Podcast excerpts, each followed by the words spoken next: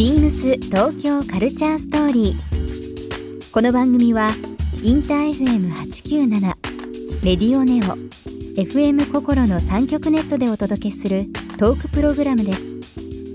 案内役はビームスコミュニケーションディレクターの土井博志。今週のゲストはえー放送作家の川野正和です。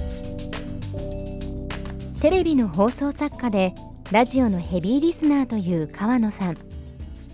ラジオエッセイを集めた話題の著書「ラジオブロス」をはじめさまざまなお話を伺います。そして今週川野正和さんへプレゼントしたポータブルラジオをリスナー1名様にもプレゼント。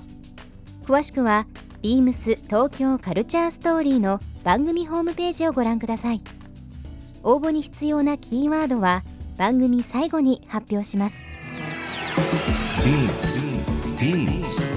Beams. Beams Tokyo Culture Story. Beams Tokyo Culture Story. This program is brought to you by Beams.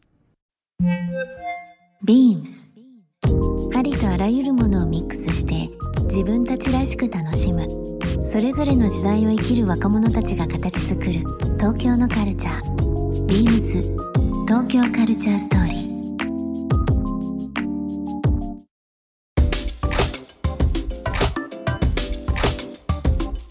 ー放送作家として、まあ、通常テレビの脚本を書かれてる川野さんが、うん、ラジオの脚本っはい。ていうのを例えばこう、うん。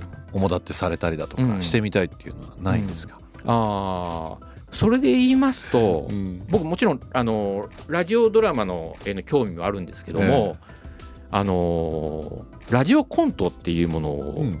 すごくやってみたくて、ラジオコント。えっ、と、それは僕昔あの1970年代から80年代にかけて、うん。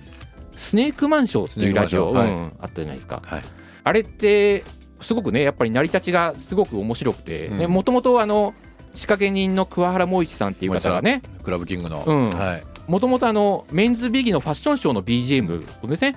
でそれをちょっと面白くしようと思ってえ発展してって。でさらにその音がエドウィンの店内 BGM とかにもね 使われてって。それでまあ小林克也さんとかはい。ユーマサトさんとか交えてコントするんですけども、ああいうなんていうんですかね今ラジオドラマはね時々あのありますけども、うん。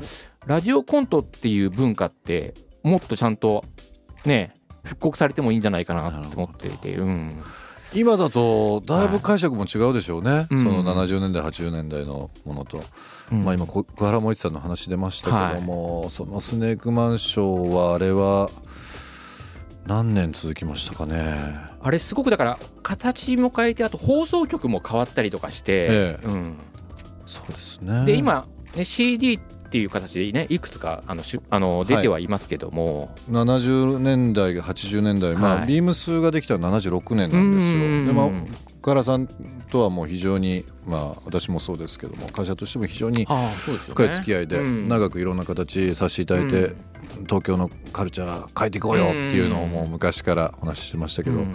ちょうど今見た76年からですね、んスネークマンションね確かにそうですよね。あの方ってだからすごくそういうメディアとファッションとか、うん。そういう、うん、だからラジオをそういう使い方する、うん。そういう、うん。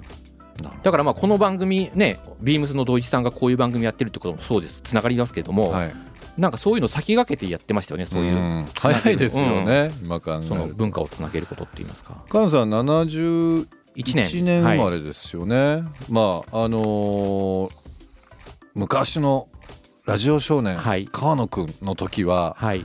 どういうラジオではい。ラジオはまラジオはまりっていうのはあれですけど、え昔なんかこういうのよく聞いてたってああるんですか？ー僕のすごくだからもう原体験として刷り込まれているのが僕はあの1977年に、はい、あの「オールナイトニッポン」でえ「宇宙戦艦ヤマト」のラジオドラマがあったんですえよ。はい。えラジオブロスでも書かれてるはい。内容ですね、うん。ーでそれはあのもうこあのー古代進役の進役の富山圭さんであるとか沖田十三役の納屋五郎さんであるとかナレーターの広川太一郎さん、ね。もうみんなそうそうたるメンバーが全部スタジオに集まって、うん。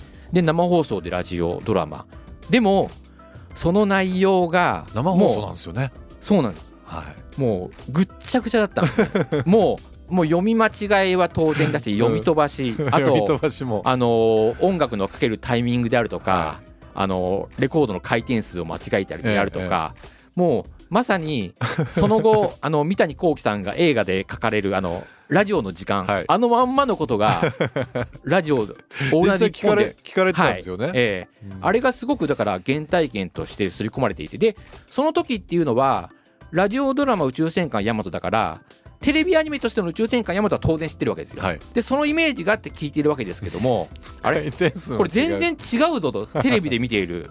だから古代進むじゃないと、そうなんです。だからあの頃はそういう使い言葉の使い方なかったですけどええ。ラジオってやばいなって思って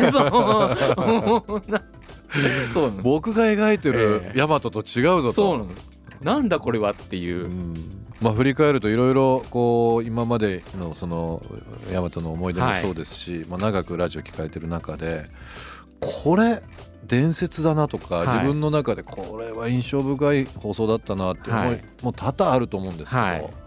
一つ二つもし教えていただけるんだったらどの辺になるんですか？どの時代の？ちょっとラジオブロスにもあの書かせてもらってるんですけども、え岡田由紀子さんの番組、で岡田由紀子さんはまああの1986え年、うん。あの4月8日お昼の12時15分にまあちょっと自殺されてしまうんですけれども、実はあのその2日前までうん。彼女のラジオが放送されていたっていうのがありまして、ででもちろんあのそれは録音の放送だったんですけども、うん。でその中身がもう実はもう未来のことしか語っていない内容でっていうので書かれてましたね。ええ。うん。なんていうんですかね。そのラジオをうん収録してからその時までにどういうことが起こったのかなとか、で実はそれってラジオその時にちょうど彼女のラジオがその時で最終回だったんですね。えええ。だから僕すごくだから当時嫌な考え方をしたのは彼女は彼女なりにラジオの最終回、レギュラー番組をちゃんと終えてからえうん。その行動してしまったのかなって思ってたんですけどもうん。その後いろいろ調べたらどうやらそうとも言えないっていうので、うん。岡田由紀子さんについてもラジオブロスの中でうん。結構長い文章を書かせてもらってるんですけども、うん。